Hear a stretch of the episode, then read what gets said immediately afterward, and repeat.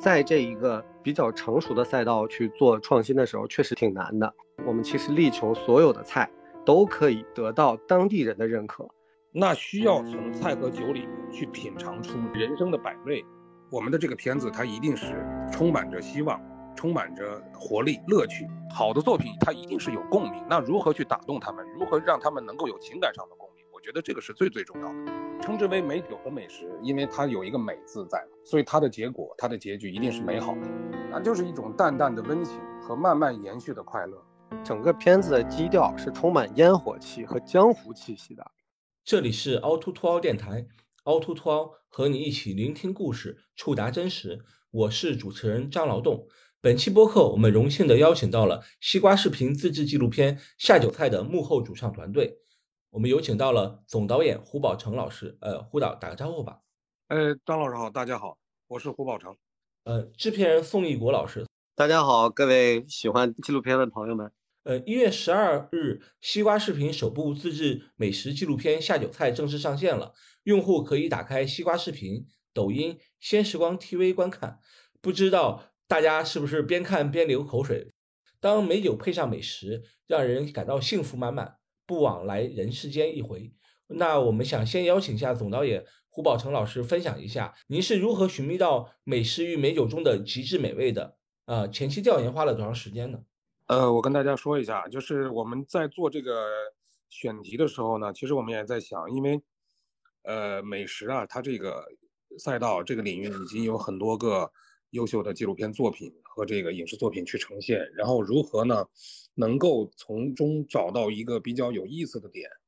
来去从另外一个维度上去把我们这个美食给讲的比较有趣、生动一些。呃，首先美食它一定是跟温度有关系，跟人的情感有关系。当这个温度和情感升温之后呢，那这个美食的滋味就会变得有另外一种功能，就是使人的情绪变得或欢乐或悲伤啊，或开怀大笑，或这个痛哭流涕。那在这种情况下呢，我们会找到呃另外一种催化剂，那这个催化剂就是酒，就是当酒和美食。它在一起的时候，它从进入到人类的口腔中那一瞬间，就会迸发出两种相融的那种化学反应。当这种化学反应有过一段时间的升华，那就相当于我们这个酒桌上说的这种上头感啊，这个是我们想到的一个维度。同时，如何去在嗯打开这个不同的美食，如何去发现呢？在常规的这种。电视节目，无论是美食还是第其他的那个题材上，我们因为毕竟都是，呃，做节目出身的，就是有一个一贯的手段。现在的通讯也比较发达，呃，最初一定是大家通过多次的沟通和交流，不管是自己还是亲朋好友，啊，还是口口通过口口相传，会觉得，哎，这儿比如说山东有一个很好的，济南有一个很好的吃的，啊，江西。呃，有一个很好的吃的，在某个城市，但是这样的信息点呢，都是属于相相对比较偏杂的。那如何去做一个系统的一个筛选？啊，我们会在前期通过一个大的这个方式来去铺，比如说，那中国东南西北，呃，中国地大物博哈，幅员辽阔，呃，各地都会有美食和美酒，那我们就会选定，呃，不同地域、不同气候、不同风土人情的地点。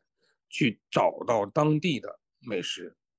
那在这个美食又能够与酒做很好的这个相融，那这种美食我们就称之为下酒菜。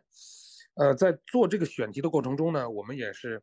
呃，按照惯例吧，都会做一个前期的调研。前期调研刚才说过了，亲朋好友自己的亲身体会，以及我们会打开这个，因为现在的互联网太发达了，呃，我们会打开各种各样的互联网上的信息。从上面，其实，在上面他们已经汲取了很多很多有意思的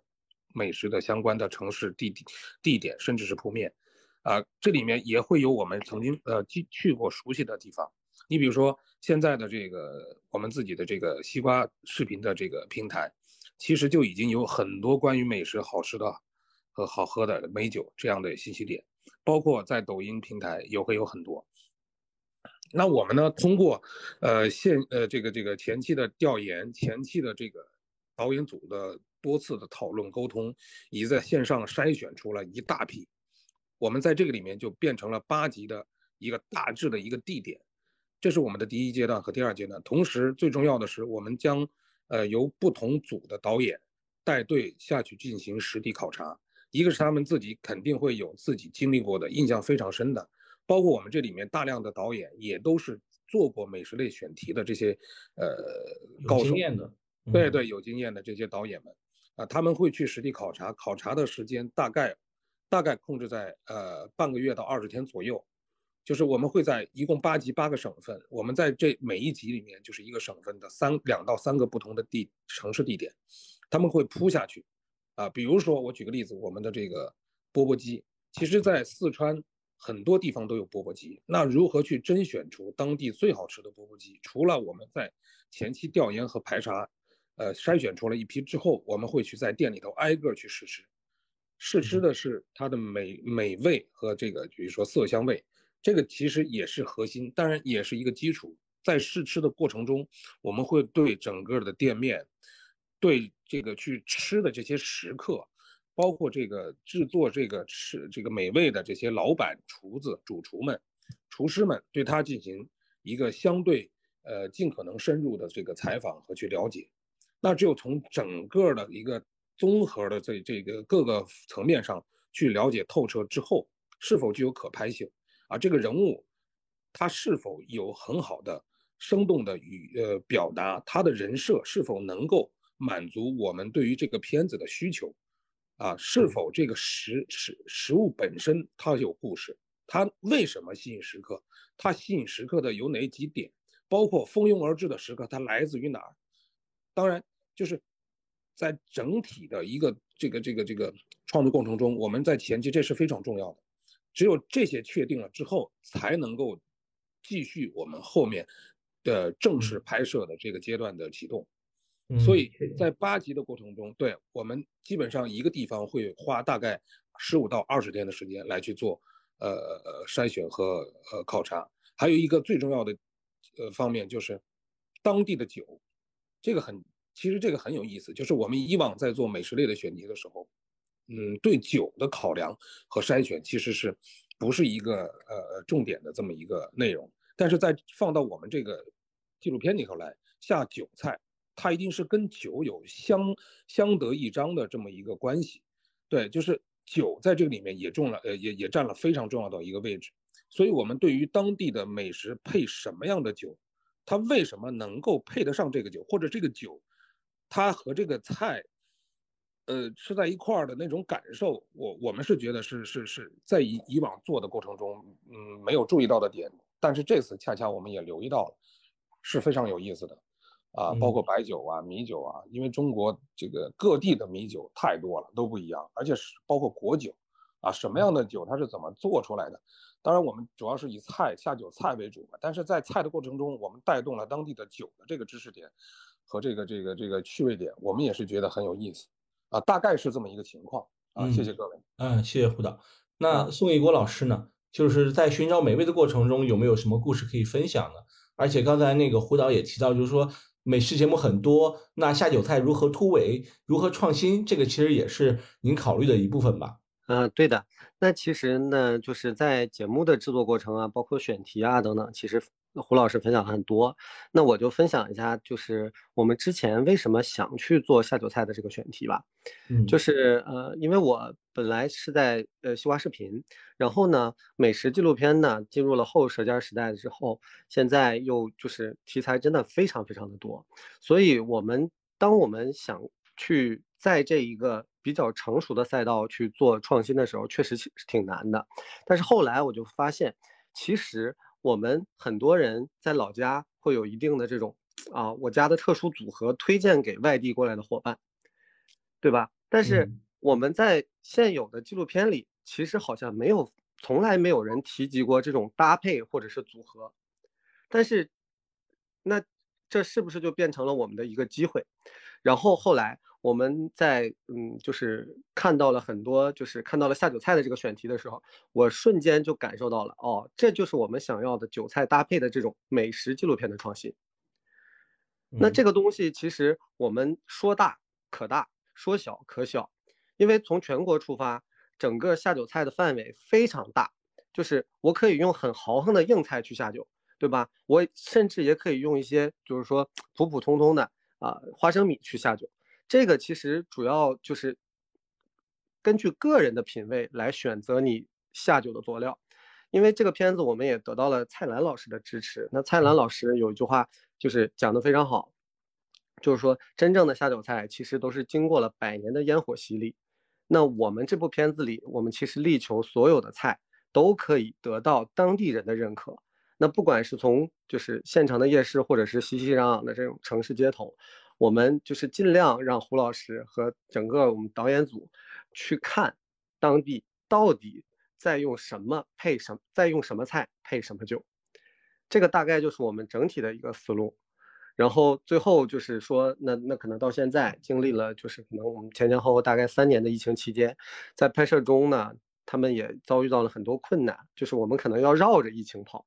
就是因为拍摄的时候，那那就是你需要，就有可能拍这这两天这个城市就封了啊，就再再过来调研两天，那个城市又封了。所以，我们最终其实这个这个片子，嗯，历经一年时间吧，其实很坎坷，嗯，能走到现在其实挺不容易的。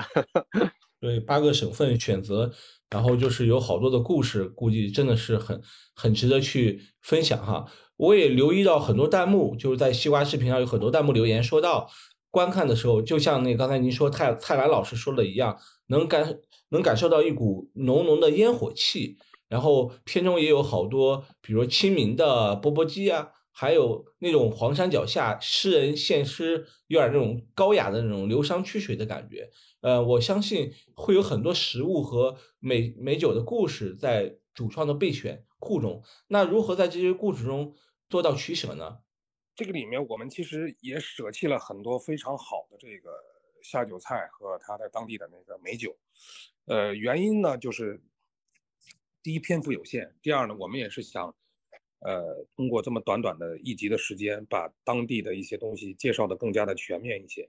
呃，在筛选的这个好的下酒菜和酒的这些故事和题材中呢，其实我们，呃，之前也是做了很大的这个，呃，内内部吧，就是呃，包括宋老师啊，带着我们这个导演组一起也做了很多次的沟通，究竟这个片子的重点是什么？我们去真正的去着手这么一个选题，它筛选的其他的维度，更加的是需要我们去挖掘的。菜是基础，酒是基础，那需要从菜和酒里面去品尝出这是人人生的这种不同的情绪，对人生的百味。所以呢，我们会根据这个菜和酒，刚才说过了，就是菜和酒相关的人物去来打。让这个食物，让这个美食变得更加的接烟火气，更加的接地气，更加的有人情味儿。可能这个是我们片子里头想要表达的。于是我们在筛选的过程中呢，包括这个下酒菜非常有名，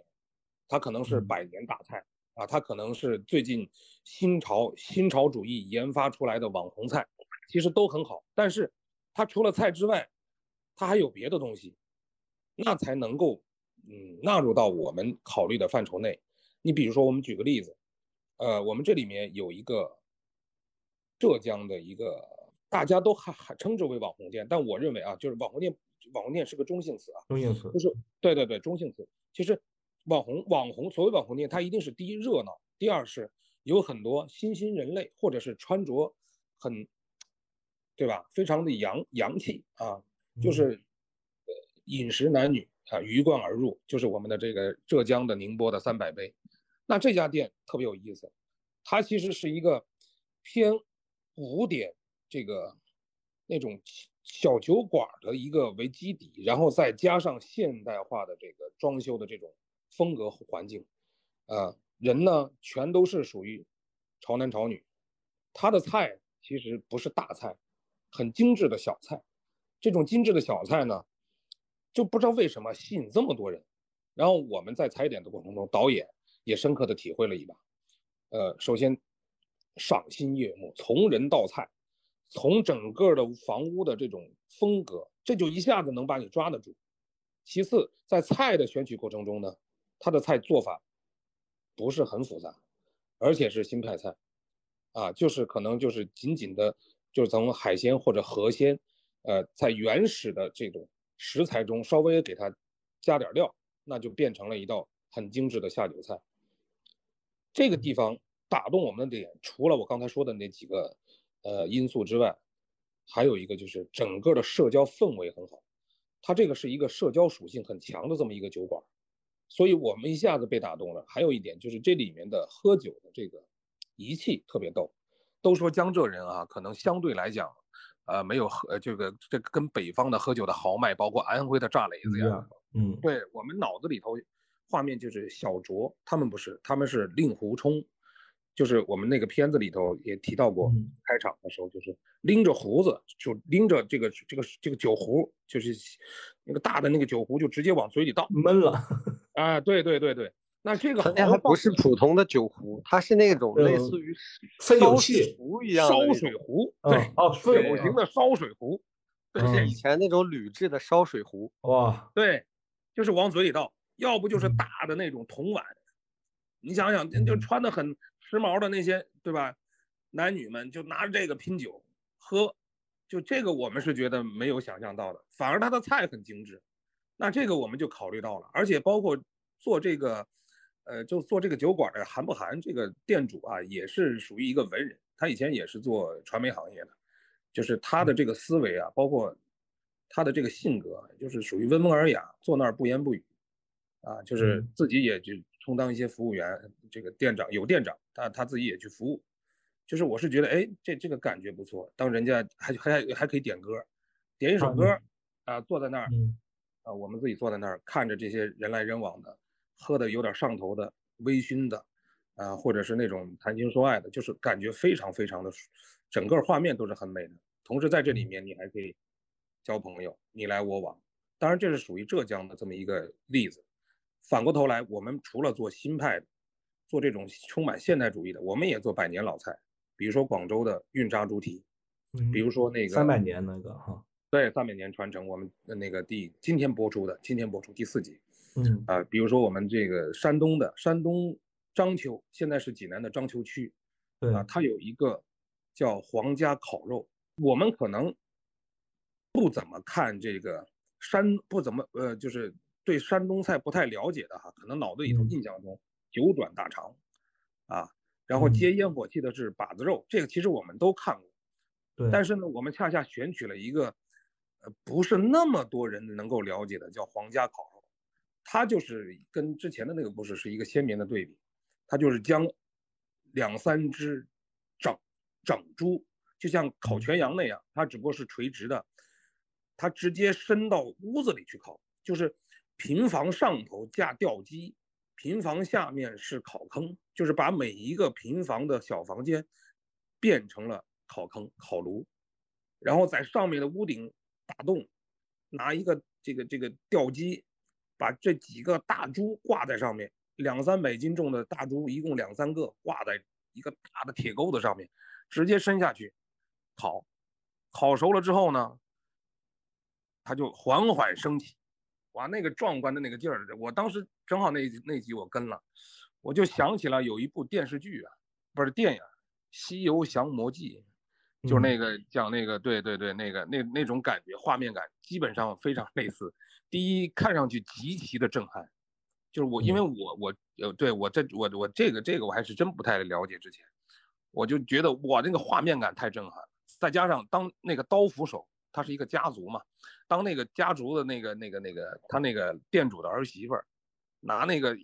一片下去，他那种清脆破壳的那个声音，带着金黄色的那种。一大片肉被劈下来的那种，那那种感觉，你当时瞬间，我敢说，在在在场的应该基本上都会流口水。嗯啊，那这个就是一个非常带有当地特色，而且就是它也是一个百年传承的，就是你瞬间就觉得这是一个下酒菜。对，很多人说下酒菜，其实在我印象里啊，都嗯基本上都能喝点酒，是是炒花生米啊，花生毛豆。但是这种东西呢，其实是作为我们常规类的下酒菜，而我们恰恰是需要在这个片子当中告诉大家，所谓的常规类的下酒菜之外的很多菜，它才其实能够一直这么说出来，而且让大家能够慢慢的认识。炒花生米这是一个常规类的下酒菜，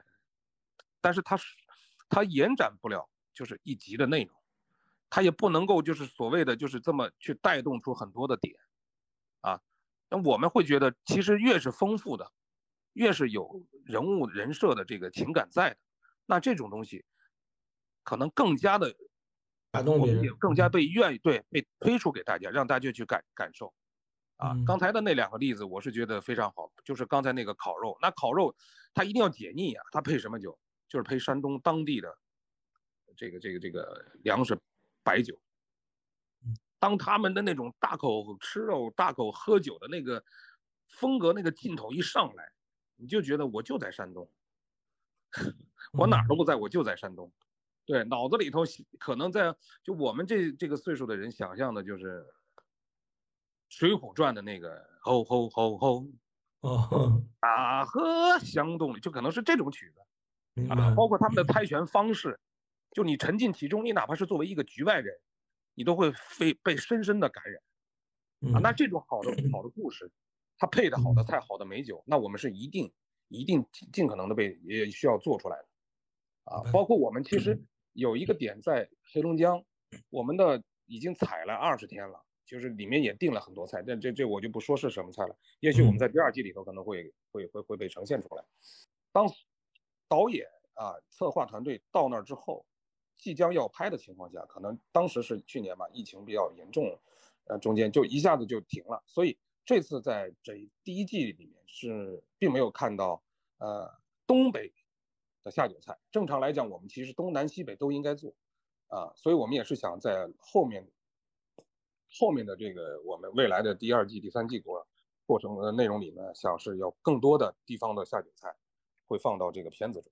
啊。对，它确实是第一季第，因为第一季只有八集嘛，只能八个省，而且又是因为刚才宋老师也说，就是疫情原因，可能没有拍到另外一些，可能在未来的另外的系列里或者另外的续集里会有，这个能感受到。宋一国老师想问一个问题，就是。胡导讲了他最喜欢的，他去章丘拍那一集的时候的感受。那您在下酒菜八集中，您最喜欢其中的美食是什么呢？还有就是你怎么看美酒和美食的关系呢？这个就是刚才胡老师其实描述了我们选菜的一些标准里面，其实他强调了很多的是比较豪放的这种感受的菜和酒菜的搭配，包括说又带一些山东的地域气质。这样的话呢，其实给了你一个完整的这样的一个呃样貌。但是我呢，其实呃，因为这这一季的拍摄确实疫情比较严重，我很多都是线上参与的。但是这里面其实有一个印象非常深刻的画面，当时给我很大触动的是广东的一个镜头。当时是在广东的佛山，然后呢，那个德心斋运扎猪蹄的老师傅，最后用颤巍巍的手。夹着盘子里的那个运扎猪蹄，吃的那一个刹那，哦，我我当时彻底被触动了，就是我我会感觉到，哦，这可能就是酒中人的感觉，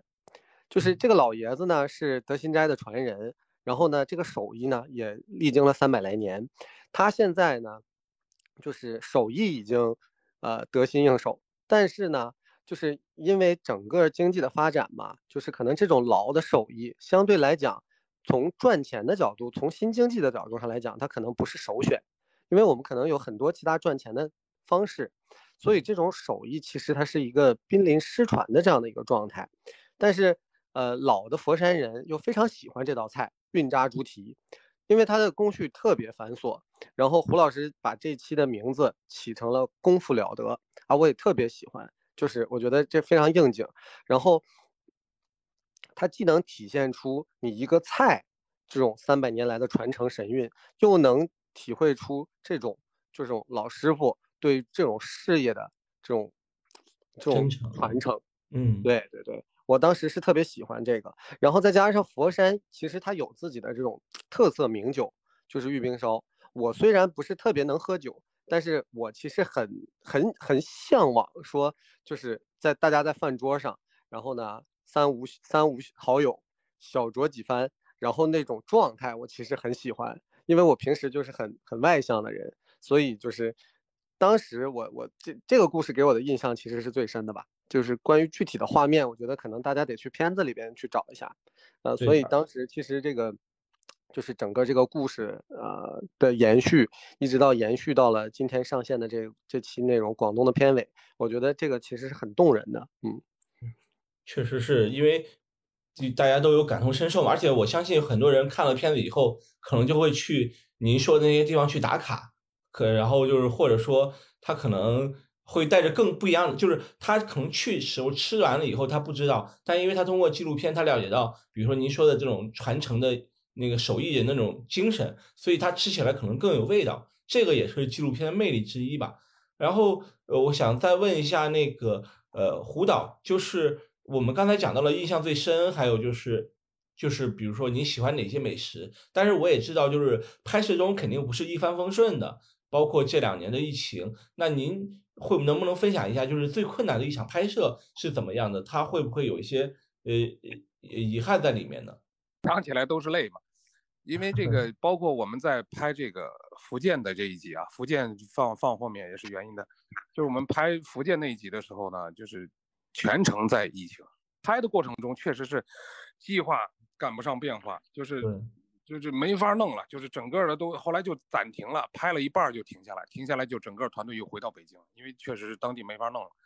回到北京之后啊，休整，休整呢，我们借这个机会呢，然后导演组和这个摄像组就一起开会，再琢磨，就是再更加更更加的是想拍的再细致一点，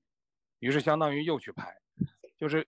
按按正常的计划来讲，应该是一次性拍完，不管是说从这个组里头的经费，还是整个的保持拍摄的状态，都是效果都是最好的。那也没办法。然后包括我们在拍贵州的时候，那导演也非常敬业，啊，对，所以是他们拍到了大年三十儿，就是在拍的过程中，呃，为了表现出更好的这个当地的这个氛围、风土人情，由由菜由酒带出来的这种当地的氛围。拍出当地这个人物的这种情感、真实的生活的流露，虽然是只是一部二十五分钟的这么一个纪录片儿，虽然只是拍，呃，美食和美酒，但是我们一定是需要把人结合进去。这样的话，我我一直在强调这个这个内容才会有温度，才会有烟火气，才会有这个这个这个情感的共鸣。所以他们为了盯这个人物，也是很冷的、很冷、很冷的期间，就是。一直在盯住拍，拍到了大年三十，当地的这个拍摄对象都说行了，这个我们我们真的要过年了，啊，这个这个你们也很辛苦，你你们都跟了这这这这半个月快一个月了，你就差不多了，就这么个情况下啊，就我们的导演也是真的是为了能够让大家感受到非常好的美食美酒的内容，所以就。真的是不辞辛苦，这点我我认为是是是一个职业的这么一个纪录片导演应该做到的。啊，我我感觉经费在燃烧，感觉经费在燃烧。是的，是的，是的，是的，这个也没有办法。这个说实话，呃，这个体量呢，能其实能做成目前的这个这个内容，我我自己还是相对来讲还是比较比较满意的啊。嗯，我们我们也比较满意，因为整体的成本其实真的不大。对，就是虽然说现在有一些纪录片的整体的这个就是成本已经拉得很高了，但是我们觉得其实还是说我们可以做出一些就是比较精致的东西的，所以就是胡老师在整体的预算控制上也做得相当的好。嗯嗯，那孙老师，你你有没有就是在过程中有没有说，哎呀，这个取舍啊，怎么怎么样子，就是特别特别难的，就是遗有遗憾的，比如说。可能受制于经费或者受制于疫情的原因，就是没有拍出来的故事，你有没有这样的印象呢，宋老师？其实其实其实跟胡老师的感受差不多，就是我们呃第二期吧，是四川那一期，就是呃那里边有一个片子里面有一个小主角叫郭毅，他可能三那个三四十岁，上有老下有小，就是他当时的拍摄的节点也是在元旦期间。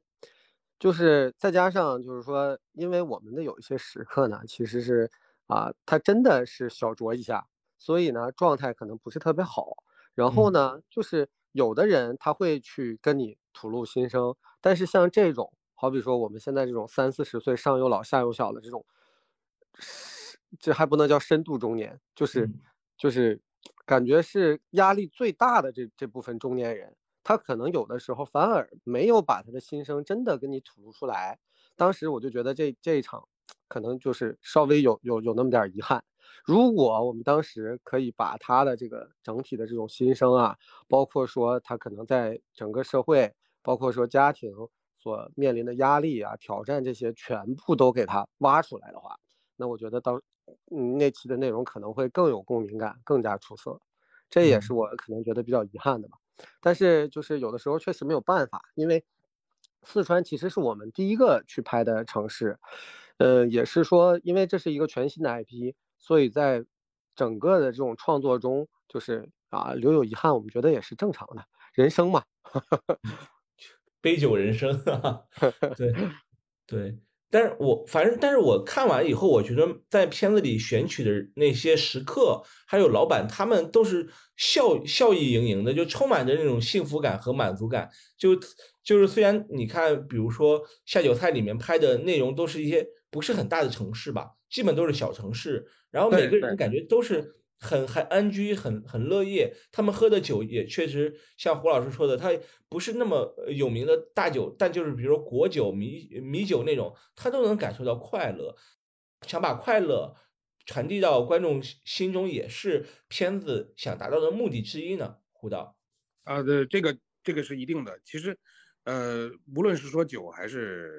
美食，哈。就是能够带动不同的情绪，但是毕竟我们这是一个积极的一个向上的这么一个美食纪录片，它其实伤感只是一段的，就是包括我们在片子里头也会流露出一些人在喝酒上头时的那种，呃不一样的情绪。但是总体来讲，呃我们的这个片子它一定是充满着希望，充满着呃活力、乐趣，能够称之为美酒和美食，因为它有一个美字在嘛，所以它的结果、它的结局一定是美好的。啊，包括我们在采访了那么多这个店老板，或者是主厨，他们的人生经历，其实在这种市井城市，呃，一定是非常的丰富，然后丰富非常的真实啊。他们也会经历过这个人生的坎坷、跌宕起伏的这个经历，但是他们在整体在他们的身上永远是很乐观的。包括他们来到店里吃饭的这些品尝美味的这些啊。老饕，对吧？他们认准了这口酒，认准了这这口这口这口美味，就是他们就是希望在这个过程中，呃，通过这些美食美酒给他们能够带带来一些呃很好的这个片段状态。我们这里面片子里头也说了嘛，其实，呃，几杯三五好友，啊，几杯美酒上头，那带给你的就是一种很好的一种惬意感，而且也是能够在他的人生的过程中。我是觉得带去些许轻松放松，啊，包括整个的亲朋好友相聚，啊，还是爷儿俩，呃，对酒，啊，一块来聊聊家常，那就是一种淡淡的温情和慢慢延续的快乐。嗯，我觉得这个其实是这个这个这个我们这个片子里头想要表达的内容啊。就就相当于我们没有讲那个人文精神、人文关怀，但是其实片子里都涉及到了每个人物背后的。故事其实就代表了他们这个城市的文化和那个人的性格，对吧？对对，就是有一个词儿叫折射嘛。其实我们只给反而显得过于的唐突，或者是说比较强硬的去塞入，那这种会给大家一种不好的观感。那我们一定是折射。那至于折射的手法和手段，我们会根据不同的菜去来去给它勾勒，而且有现现场的那种呃即时感，那会非常好。所以很多人会说。哎呀，你们这个，因为他们可能有的观众是，包括我们在点映的过程中，很多观众是不了解这个纪录片的拍摄的这种手法，他会觉得你们找的演员太真实了，完全看不出来是这个是我说我们 对我说我说确确实实他们就是食客，对，不是你找过来的，对，就是比如说贵州的那几那几个那几桌人，包括这个嗯呃这个其他技术啊，嗯，他就是。导演一天一天的守在那儿逮出来的，就是我们在片子里头可能呈现的只有三五桌啊，五六桌，但是这五六桌不是说我们去一天安排两天安排的，他是可能在那儿待了二十天、十天、二十天，他守出来的，就是做什么事儿我们一定是全力以赴的，但是也要看机机机会，老老天爷给你了，你守住了，抓住了这个机会，那才能够对会有好的内容去呈现。嗯，啊，就是真实，就这么一个情嗯况。对，然后我这块儿再稍微补充一下，就是胡老师的文案其实也不错，包括整个团队的那些，谢，谢谢，宋老师，对咱咱咱别，就是我们的撰稿文案也也非常好。像我举个例子啊，就你刚才提到的钵钵鸡，其实就是因为你像我们会写到，这是乐山四十年来经久流传下来的快乐秘方，就是把这个东西直接给它做一个这种带有人文传承的这样的一个定位，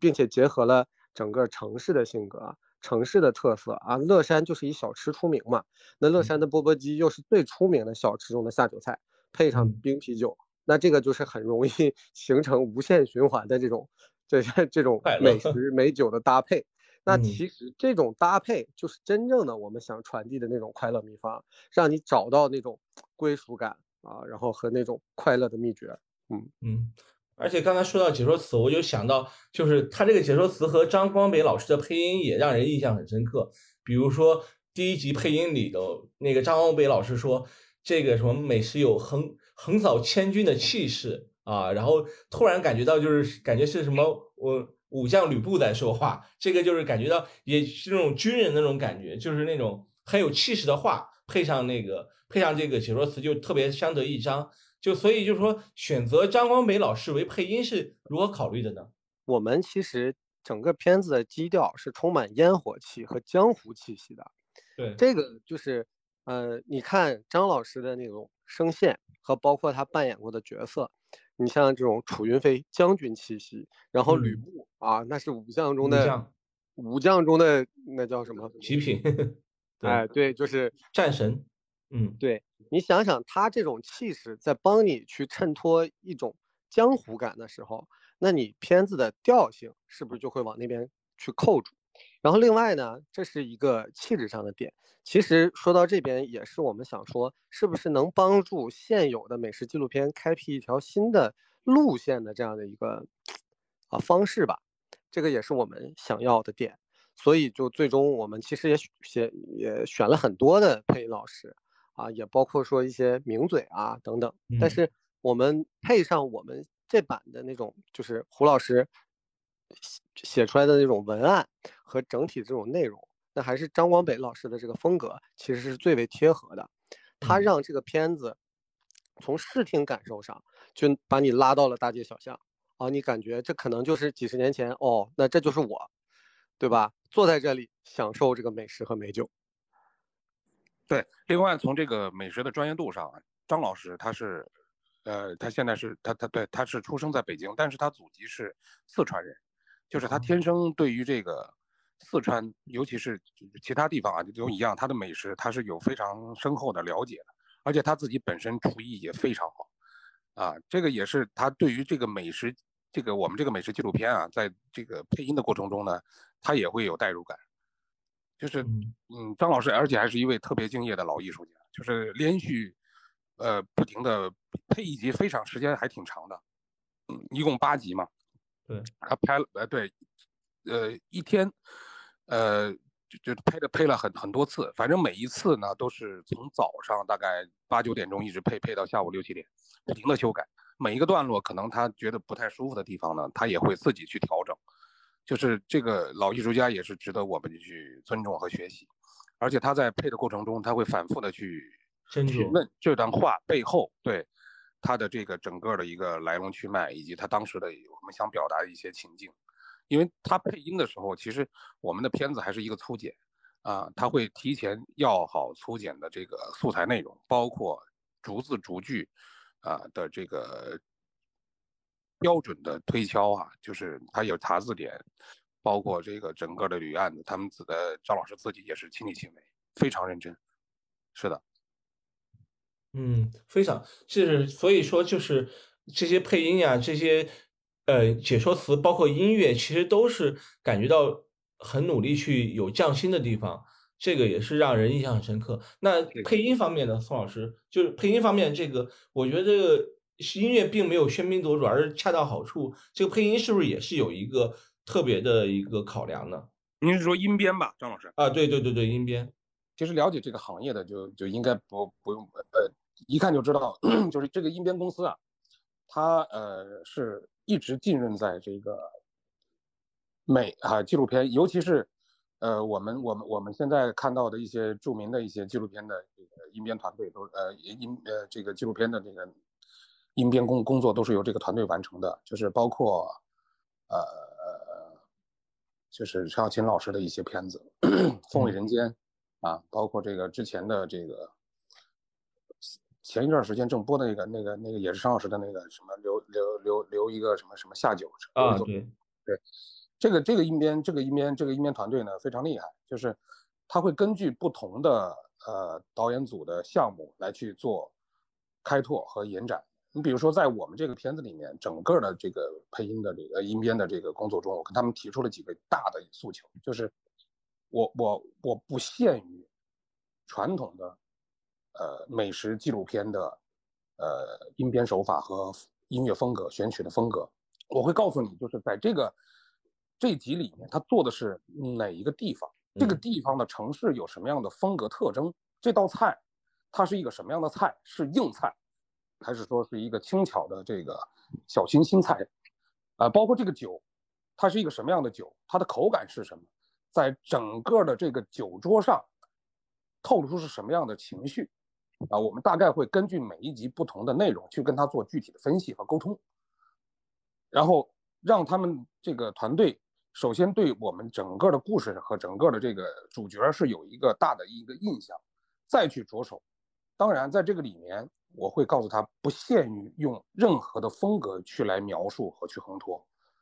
当解说词和这个。呃，采访以及我们的这个这个同期呈现在他的眼前的时候，你不需要按照以往的美食纪录片的风格去来做这个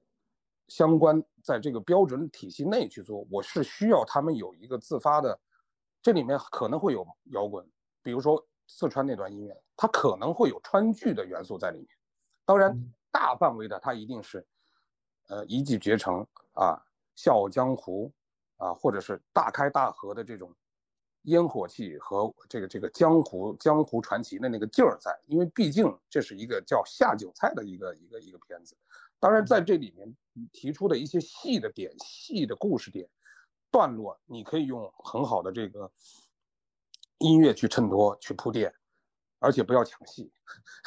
就是不要抢抢戏，嗯，对，不要抢我们的这个呃故事内容。所以呢，也是来回改。来回的弄，啊，包括我们的菜出现是以一个什么样的一个情况，在这里面其实还有一些，呃，小的门道啊，对，包括我们在呈现在酒桌上，它是一个在做的时候是一一大概是一个什么样的音乐，就是我们是形闪神不散，就你你也不能是说无拘无束天马行空，但是在这一个大的一个范围体系内。你可以运用十八般武艺啊，十十八般兵器，你拿着哪个趁手，哪个符合你就来。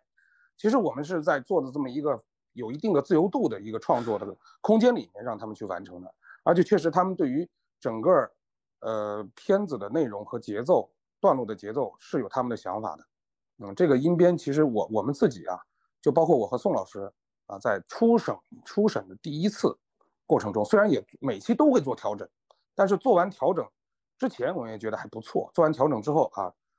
，OK，而且就是我觉得你们那个以省为单位，然后每一集都是四个字嘛，包括安徽省南腔北调，可能就体现安徽它是介于长江流域、淮河流域这个中间，然后四四川是烈焰红尘嘛，就感觉到四川，你这些节目感觉就是这名字的命名感觉特别有烟，特别有那个每个省的人的性格。啊，不过功夫了得，就感觉是这个，好像广东人都会武功，都会功夫那种感觉。就是这个功夫也可以说，比如说广东人喜欢泡功夫茶那种那种功夫，是的，是的，下功夫。就是每一集的分级的那个名字的选择是怎么来的呢？因为我们是身处在，呃，抖音世界的这个大的，呃，线上的这么一个强大的公司的这个体制内体系内，同时我们又是在西瓜视频、抖音视频、抖音上播出的。它一定会需要有一些网感，嗯，而在这种网感里面呢，我们是觉得在每一块需要花一点小心思，就是就是我们之前也想过，呃，拿古诗每一句的古诗去做这个片头，这个每个省的肯定都有相应的诗歌嘛。是的，是的，是的。包括我们是觉得结合这个里面不同的菜和不同的人设、人物故事，我们去拿歌曲的歌词儿去做这个这个这个片头的名称，我们都想过。就是在这个一番又一番的这个沟通和策划过程中呢，后来我们恰恰觉得，既然你本身就是用地域去划分级数，其实真的是应该用这个呃地域的相关的名字啊，去来做这个每一集的这个名字，所以就最后变成了用这个您刚才说的四个字的，既能够体现出这个省份的个性、特殊性。呃，也能够带出这个菜和这个菜引起呃引也延伸出来的这种当地的文化的属性，或者是当地人的属性，就就这么来的。啊，当时我记得宋老师一顿否定我之前的一些这个这个创意和想法，最后啊到这块儿呃这这个对，后来就就就定下来了，就接受了。那么我们主要是好比说你像就是传统的美食纪录片呢，可能就是说。它要么就是走地域的维度，要么就是说用某种食材做主题，对吧？就是，但是我们这种呢，你像下酒菜，它其实是一个饭的概念，它没有一个特别明确的这样的一个定义。其实就是因为，就是像蔡澜老师说了，就是说，因为喝什么酒配什么菜，一是地方风俗不同，个人的喜好它也不一样，这里面的学问根本就无法统一。所以呢，我们就还是以这个地域的一些。状态去描绘了一个单期的这样的一个标题，啊，这个还是我们就是说就是啊，包括说我们没用一些传统的啊诗词啊什么的，我们还是希望它的网感上可能大家可以能更快的去 get 到这个这个点的，嗯嗯，呃，我们也知道，确实刚才说到网感，因为我们知道胡导之前有很多作品啊，纪录片作品在电视上啊，或者是在其他的地方放映，但是就是真正的。接触到互联网，你觉得互联网对于纪录片的有没有一些帮助，还是有没有相互促进的作用呢？因为可能有弹幕，可能你会更第一时间感受到观众的感受。之前也在抖音上做过呃一档节目，那个节目是个真人秀，就是短视频。其实呃短视频的真人秀，比如说我们以前的真人秀的节目，大概三十五分钟以上啊，大概六十分钟左右，甚至还有更长的九十分钟。但是在这个短视频上做真人秀也是面临一个情况，就是如何能够符合他们的这个收视习惯和审美，包括也延伸到呃说到现在的这个下酒菜，其实我们也想想想到了，就是呃如何能够在这个短视频，包括线上的这个网络平台去做呃纪录片，呃我们记得当时我们很早你很早些年间，包括在台里哈做纪录片的时候，呃考虑到的其实就是。纪录片的一个稳字儿，一个真实。后来慢慢延伸出，其实纪录片其实是可以摆拍，啊，它需要通过一些很考究、很华丽，或者是说很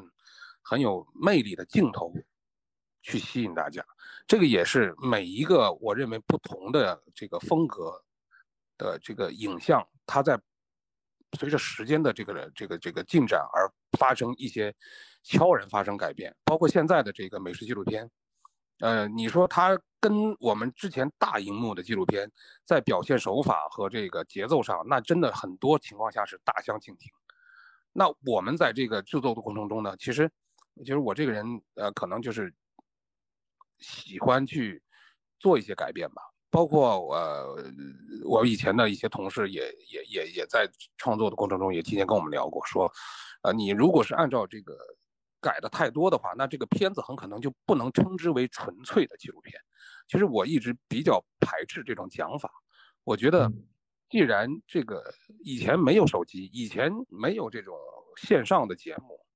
当你看到很多你身边的做以前做传统类型的节目都跑到线上做节目，而这个线上的节目真的是发展的越来越快，它的制作手段。包括它的拍摄的方式，小到构图，大到我们的剪辑，整个的表现出来的这个结构状态都发生了改变。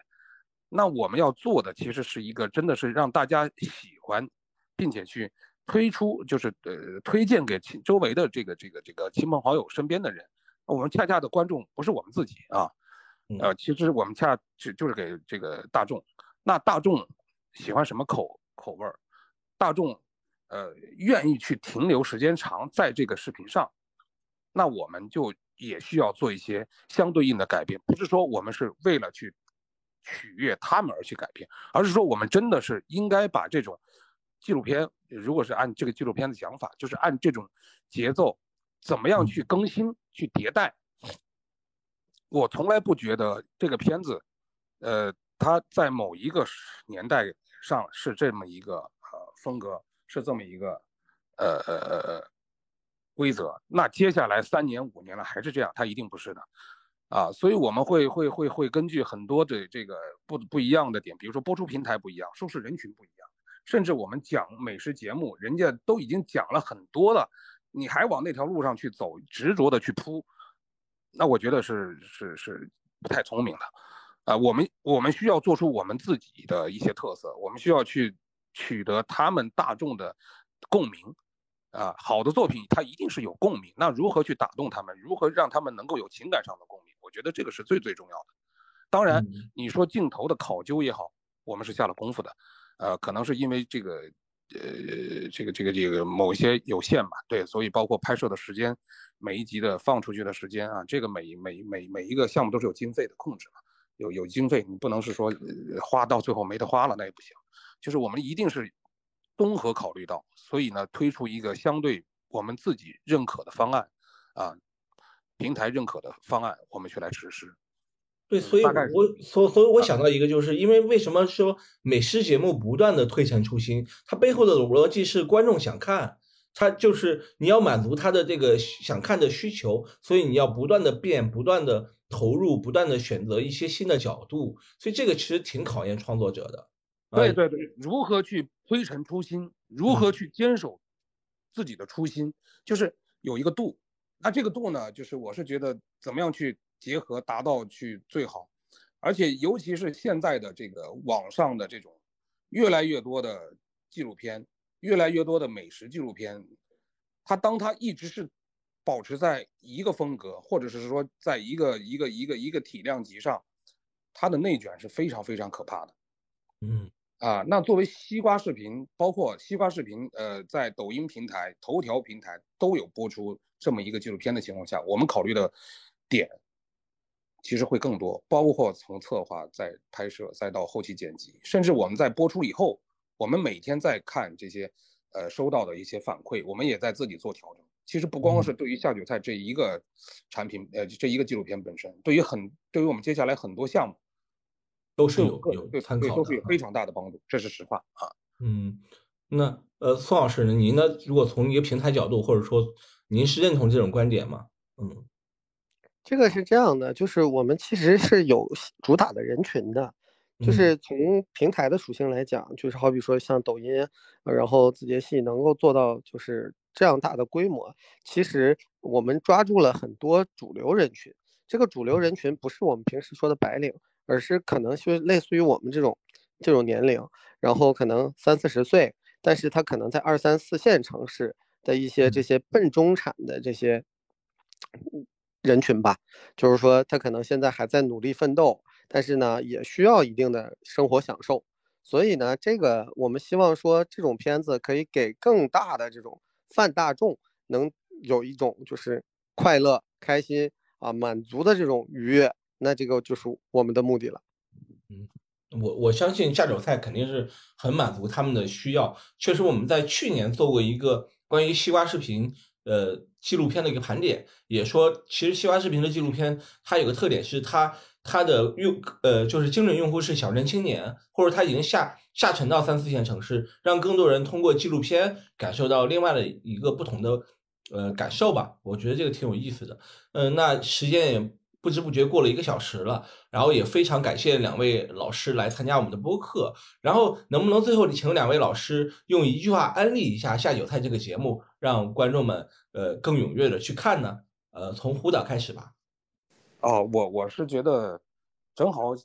恰逢二零二三年这个新春到来，嗯，对，新春佳节到来之际，正好用这个片子，呃，带给全国的呃观众朋友。一个很好的一个问候。二零二三年是一个不同于以往的这个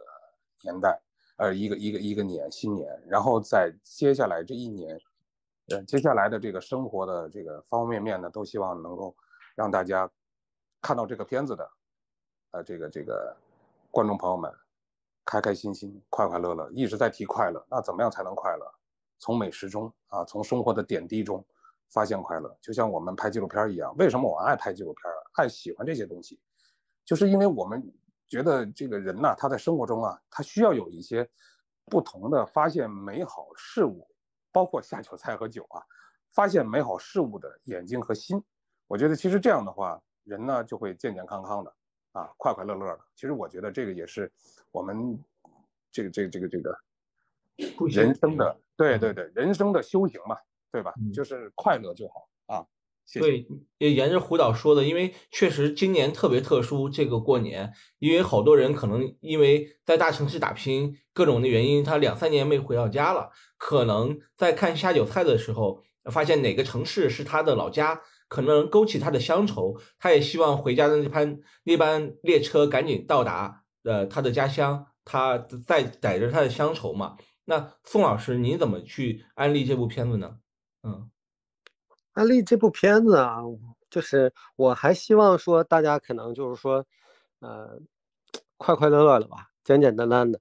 有酒有菜有朋友。